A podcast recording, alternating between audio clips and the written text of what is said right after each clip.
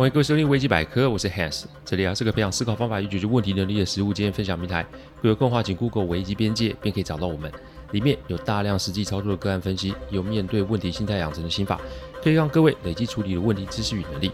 当然，如果有问题无法处理，欢迎各位与我们联络，我们提供顾问式的服务哦。维基百科分享的每个个案啊，都是经由案件当事人或是客户取得同意及书面授权后才开始制作。我们每个个案都会先用文字档打好。再进行录制，录完后就交由案件当事人及客户听过，待他们觉得没有问题之后，再交由后制并上架。这是我们音频制作的程序。希望各位在分享维基百科之余，也可以向身边人说明制作过程，好让他们可以安心。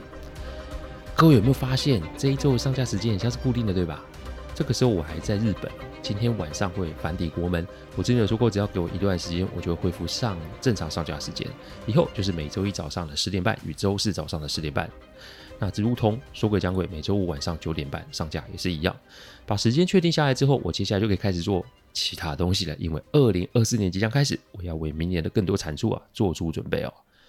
我利用了前面几集啊，说明了不同的家庭成员在面对长辈生病需要照顾时所需要的准备。今天这一集应该是这系列的最后一集喽。我要来讲讲还没有结婚前的个案。今天的个案啊。是未婚夫的妈妈，如果生病了，你这个身为未婚妻的该做什么样的准备？也许会有人觉得我很偏心了，为什么都不讲未婚夫怎么做准备？但容我说一句直白话：媳妇的角色其实真的比女婿吃重，而且不讨好。再者，从古至今啊，女婿跟岳父母的相处都还算平顺，但这个婆媳关系可就没那么好处理。因此，我还是那句话，各位听完如果想要跟我做个案讨论，我都非常的欢迎哦。还是一样，这里所谓的未婚妻啊。其实就是所谓经过提亲，而且双方啊家长见过面的，所以如果听众只是男女朋友，那就不在这一集的范围里面。好，是不是也要来一集男女朋友的案例？没问题，我会在下一集，也就是第一百六十四集做相关的分享。但今天让我们来讲讲未婚夫的妈妈如果生病了，你是个准儿媳啊，该做什么样的准备？几个认知你得先清楚。第一个认知，你是个局外人，你连外人都不是哦。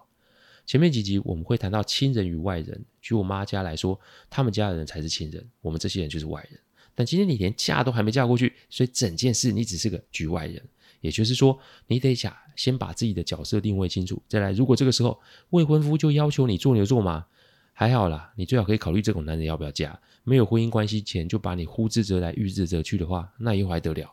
请不要主动去做这么任何事，因为你的这个行为会让别人对于你有无限的期待。特别是你未来的婆婆，如果婚后关系不好，那这个又会被人拿出来说嘴，所以拜托不要那么多事哦。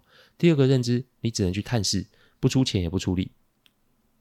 再者，探视是一定要的，但请记得不要单独去，如果可以的话，未婚夫陪着是最好。再来买点东西必要，但请记得不要去掺和、请看护啊、乔医师这种事情。我可以理解你想让未来的婆婆对你印象好，但重点是如果没有意外的话。你早晚也会成为媳妇嘛，因此你这个婚前表现再好，你进了这个家门之后，很多事情重新再来一次，这是一个跑不了的宿命。因此悠着点，做你能做的就好，不要过头。第三个认知，你得放慢速度，不用讨好任何人。你是局外人，那么未婚夫的家庭里面其他成员就得要负责照顾你未来的婆婆。因此，如果你这个局外人太过抢风头的话，你无疑就会引发其中的比较、抱怨，甚至是冲突。这种事情常发生嘛。骂人的开心，但被骂了就是会反击。想想婆婆及其他长辈都一直称赞你的话，那其他在顾的人心中会是什么滋味？你又为你的未来埋下更多的变数。所以拜托不要假会，也不要没事找事。所有的关系只要一开始没有冲突，那么彼此双方都是在营造一个美好的氛围及包装。讲白一点啊，诈骗集团啊，我没说不好，因为这也是人性嘛。所以你想要未婚夫的家人对你有好感，也很正常。但慢一点对你来说比较适合。我在处理类似的案件的时候，常会听到婚前婚后怎么差那么多？不是人变得快，而是人家事先装得好啊！再者，你心中有预期，所以情愿被骗，不是吗？这样的讲很机车哦，但务实以对是我们在处理问题时的基本心态。所以我会再三提醒还没过门的小姐们，动作慢一点。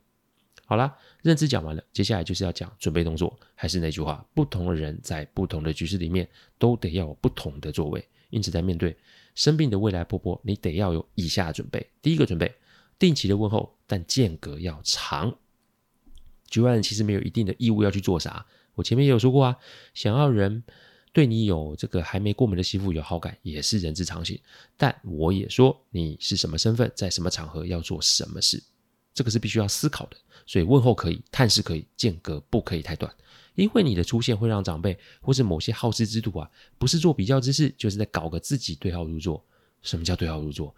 如果你今天的问候让长辈很感动，那长辈一定会讲嘛。而如果你的未婚夫有兄弟的话，而兄弟又有妻子的话，那你未来的妯娌在听婆婆对你的赞美时，一定会对号入座讲：哎，这个婆婆明的暗的，是不是在说我不尽责啊？如果这个事情慢慢发酵，那你婚后就有可能为自己埋下争议的种子。别说我心黑啊，因为我还的的确确碰上了这类型的案子，重点是还不少见。因此，无论是讯息的问候，还是现场的探视，时间间隔长一点，至少以周为单位，不要太想出现，然后刷存在感。第二个准备要慎选时段，不要很麻烦哦。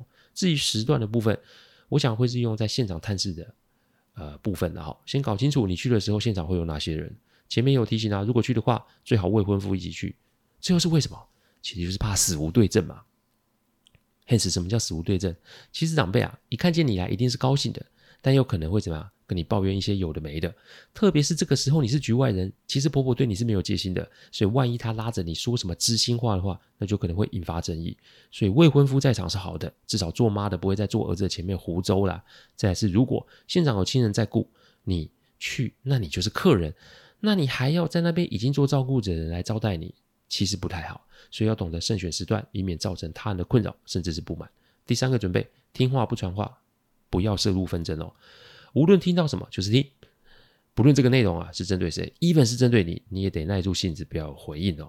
因为说穿了，长辈生病照顾也是家人们之间权利义务的变动，这个要素没有冲突，不太可能。所以你听到了什么都不要吭声，最重要是不要跟未婚夫说，因为这只会造成他的困扰，甚至是不满。人家的家事莫掺和，哪怕将来也进了门，这规则也是一样。传话的人通常会比说话人还可怕，因为他们会用自己的喜好去解读讯息，结果就是引发更多的冲突与对立。这个不论是对谁都没有好处，因此记得去现场都抓着未婚夫去，这也是可以减低哦听到有的没有的几率哦。第四个准备，不要去评论，不要去抱怨，你是局外人。你不是未婚夫的顾问，所以不用去分析，不用去评论，不用去抱怨，因为人都是有偏好的。你若没有偏向未婚夫，那你俩的感情也许是有问题的哈、我想说的是，我们大可不必去做狗头军师，因为啊，每个家庭都会有问题，每个家庭都会有冲突，你只做你该做的就好，其他的不要多做。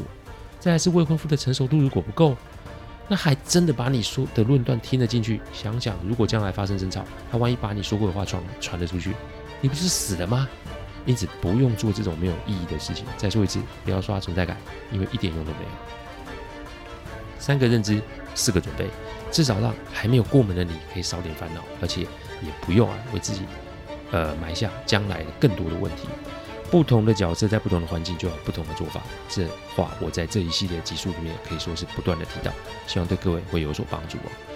感谢各位聆听，听完之后，如果有任何的意见及问题，请上网站维基编辑留言。我们每周都会有新的主题分享，会有任何想听的主题，也都可以让我们知道。再次感谢大家，我们下次再见，拜拜。